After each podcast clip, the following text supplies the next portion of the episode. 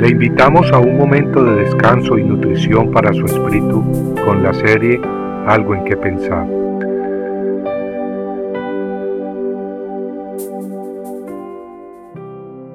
El pueblo sirvió al Señor todos los días de Josué y todos los días de los ancianos que sobrevivieron a Josué. Y se levantó otra generación después de ellos que no conocía al Señor ni la obra que él había hecho por Israel. Jueces capítulo 2 versículos 7 y 10. Jehová había hecho grandes milagros para sacar al pueblo escogido de la esclavitud en Egipto. Entonces les mostró su amor y su justicia a través de sus mandamientos, revelados por medio de su siervo Moisés en el monte Sinaí. Luego, por cuarenta años, Dios alimentó a su pueblo con maná del cielo, guiándolos constantemente por el desierto. Cuando Moisés murió, Dios levantó a otro líder, a Josué, quien los dirigió en las conquistas de la tierra prometida. Pero tal como leímos al principio, tan pronto murió Josué y los otros líderes, llamados ancianos del pueblo, se levantó una nueva generación que no conocía a Jehová ni las grandes obras que el Señor había hecho por ellos. Esta nueva generación no había experimentado personalmente las grandes obras de Dios. Ellos no habían tenido un encuentro con el Dios de la creación, un encuentro que impactara sus vidas al punto de transformarlas. ¿Cuál fue su resultado? En el libro de jueces capítulo 2 versículos 11 al 12 leemos que los hijos de Israel hicieron lo malo ante los ojos del Señor y abandonaron a Jehová el Dios de sus padres, que los había sacado de la tierra de Egipto, y siguieron a otros dioses de entre los dioses de los pueblos que estaban a su derredor. Qué triste.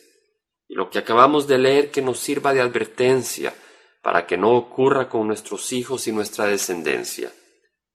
Pero, ¿qué podemos hacer para que nuestros hijos experimenten el poder y la presencia de Dios? Empecemos por entender que nuestros hijos no son ciegos.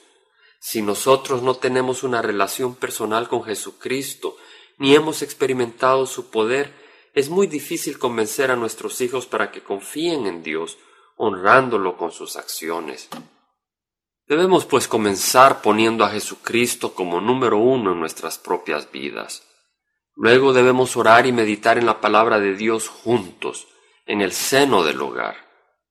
En paseos familiares aprovechemos a deleitarnos en la belleza de la creación, dándole la gloria a Dios.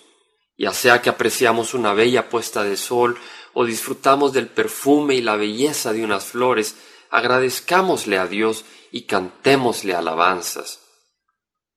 Aprovechemos a ver también que las circunstancias que Dios permite en la vida de sus hijos son para bendición, no para destrucción.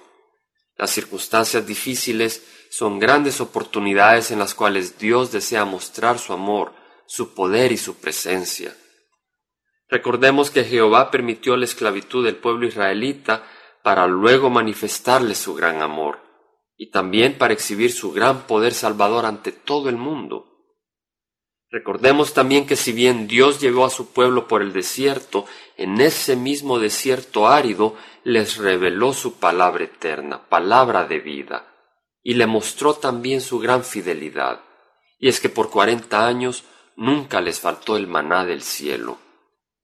Confiemos pues que Dios manifestará su amor, su protección y su poder en forma muy personal a nuestros hijos de muchas maneras, a través de las circunstancias que nos rodean, cuando experimenten su mano salvadora, o por medio de las oraciones y alabanzas familiares, o apreciando un paisaje hermoso un día de campo. Lo único que debemos hacer es reconocer y honrar a nuestro Dios en todo lo que hacemos, todo el tiempo, y luego dejarle actuar. Y Él se manifestará poderosamente. Compartiendo algo en qué pensar, estuvo con ustedes Jaime Simán.